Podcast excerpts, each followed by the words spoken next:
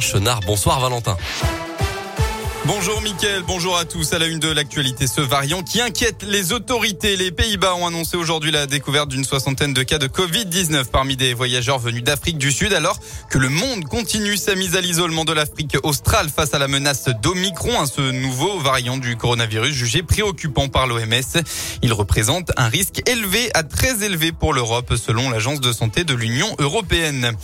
Dans la région, cet appel à témoins de la police de la Loire. Hier, un enfant de 13 ans avait quitté son de collège de Firmini vers 15h et n'avait plus donné signe de vie depuis. Bonne nouvelle, il a été retrouvé ce matin vers 11h au Chambon-Feugerolles. Ce sont des riverains qui ont recueilli le jeune homme atteint d'autisme. Il s'était réfugié et avait passé la nuit dans une petite grotte d'après les informations de la police. L'appel à témoins est donc terminé. L'enfant est heureusement sain et sauf. Un dramatique accident en Haute-Loire. Ça s'est passé cette nuit sur la D37 à Brive-Charensac en direction de Coubon vers 2 heures du matin. Deux véhicules qui se suivaient se sont entrechoqués. L'une des voitures a réalisé des tonneaux avant de finir dans le fossé. D'après le progrès, un jeune homme passager arrière est décédé. Il avait 20 ans. Deux personnes sont gravement blessées. Un homme et une femme évacués en urgence absolue vers le centre hospitalier Milrou du Puy-en-Velay. Enfin, deux hommes et une autre femme sont moins sérieusement touchés. Les dépistages d'alcoolémie réalisés sur place se sont révélés positifs selon le quotidien.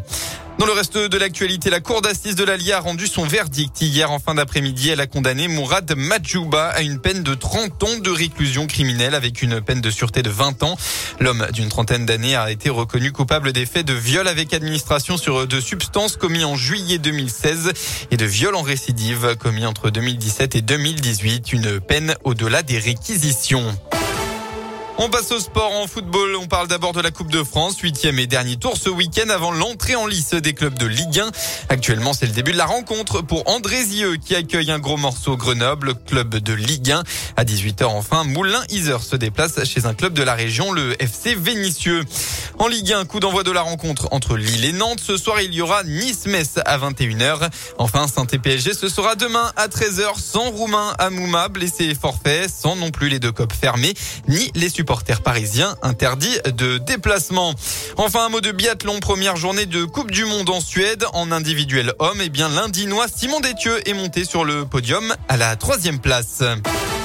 La météo est bien un épisode neigeux mais en alerte la région ce soir. Hein. Les averses de neige en cours cet après-midi euh, vont se poursuivre en soirée, généralisées à l'ensemble de l'Auvergne-Rhône-Alpes.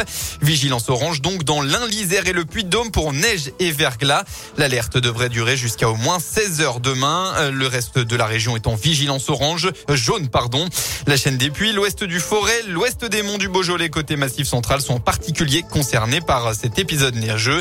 Le mercure ne devrait pas dépasser les 2-3 degrés demain.